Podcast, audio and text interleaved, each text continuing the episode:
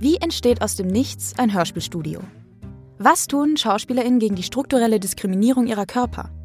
Und was tun, wenn man vom Publikum ausgebuht wird? Hi, ich bin Alina Konjetschne, Projektassistentin und Praktikantin von Mo Entertainment. Wir sind ein Berliner Hörbuch- und Hörspiellabel, das sich vor ein paar Jahren aus wenigen KünstlerInnen gebildet hat.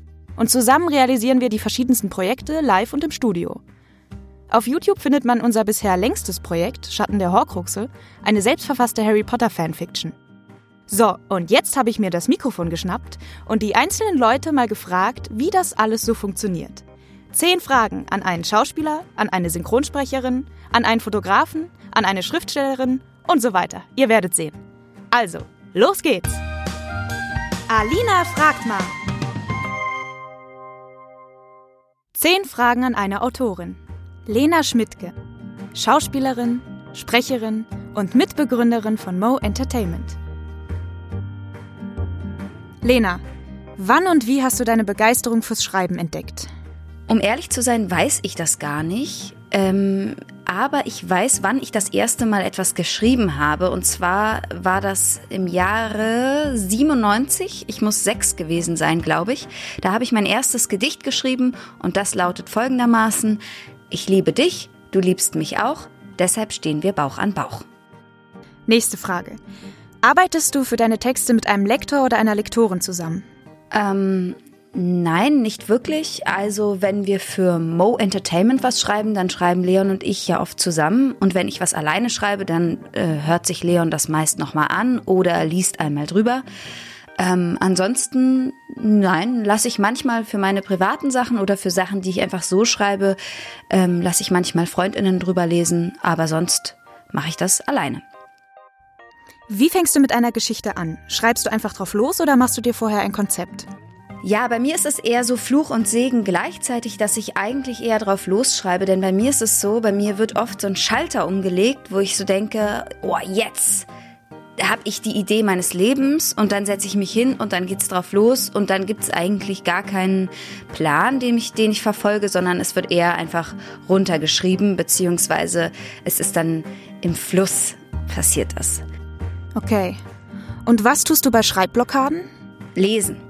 Das Wichtigste ist, dass man sich Input holt. Deswegen ist Lesen total gut, Filme gucken total gut, andere Geschichten einfach nutzen, um eine eigene Inspiration wieder in sich zu finden. Hast du ein Lieblingsbuch? Und wenn ja, welches? Ich habe mehrere Lieblingsbücher. Mein Lieblingsjugendbuch, was ganz, ganz lange mein Lieblingsbuch war, ist Die Mitte der Welt von Andreas Steinhöfel. Und mein jetziges Lieblingsbuch als erwachsene Person sozusagen ist ähm, Der Schwimmer von Juja Bank. Lena, wie arbeitest du eigentlich? Schreibst du auf dem Laptop oder lieber mit Papier und Stift? Ich schreibe lieber auf dem Laptop. Das äh, liegt daran, dass es einfach schneller geht und dass ich meine Ideen, die sich im Kopf dann schon fast überschlagen, einfach schneller ähm, ja, runterschreiben kann. Und dann kann ich es auch besser anderen Leuten schicken und teilen. Es ist einfach ein schnellerer Weg. Und heutzutage muss alles schnell gehen. Gibt es eigentlich ein Genre, auf das du beim Schreiben so gar keine Lust hättest? Ähm, ich würde mal sagen, eine romantische Komödie wäre nicht so mein Ding. Ich glaube, das ist einfach was, was mich äh, selten in, an Geschichten reizt. Deswegen ist das wahrscheinlich das einzige Genre, was mich eher weniger interessiert. Bei Schatten der Horcruxe trefft ihr ja schon ziemlich den Ton von J.K. Rowling. Wie hast du dich da eigentlich darauf vorbereitet? Ich habe die Hörbücher gehört, ganz einfach. Ich habe mir ähm, die Hörbücher auf die Ohren gepackt und bin in die Welt eingetaucht und so kommt man dann auch einfach relativ schnell in den Sprachduktus, den sie so wählt. Und was hat dich eigentlich bei deiner Idee für das Mini-Hörspiel Nadellos inspiriert? Ja, jetzt kommt's hier. Das ist jetzt mal eine Sache, die, die ich äh, jetzt mal offenbaren muss. Und zwar war das gar nicht meine Idee ursprünglich, sondern die Idee von meinem Freund.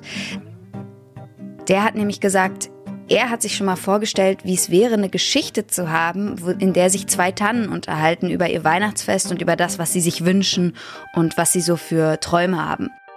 Okay, Lena, letzte Frage. Welchen Tipp würdest du Menschen geben, die sich gerne am Schreiben versuchen wollen, jedoch nicht die Überwindung finden, anzufangen? Ich glaube, dass äh, die Überwindung, da kann ich leider nicht helfen. Ich glaube, man muss es einfach mal starten. Wenn man Ängste hat im Sinne von, ich bin auch eh nicht gut genug oder es ist voll peinlich oder so, dann kann man es auch einfach erstmal für sich machen.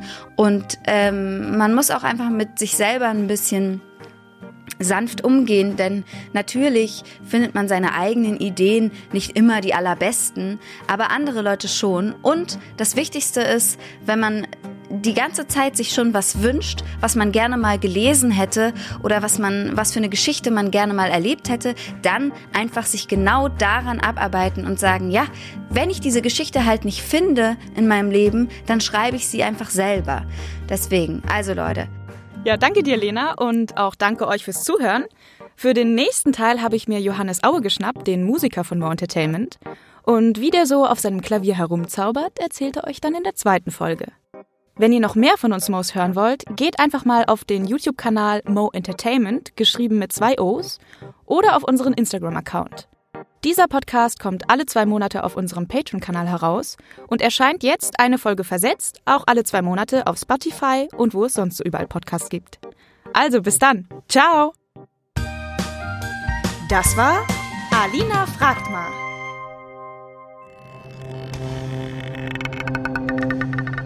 Mo Entertainment. Lass uns was hören.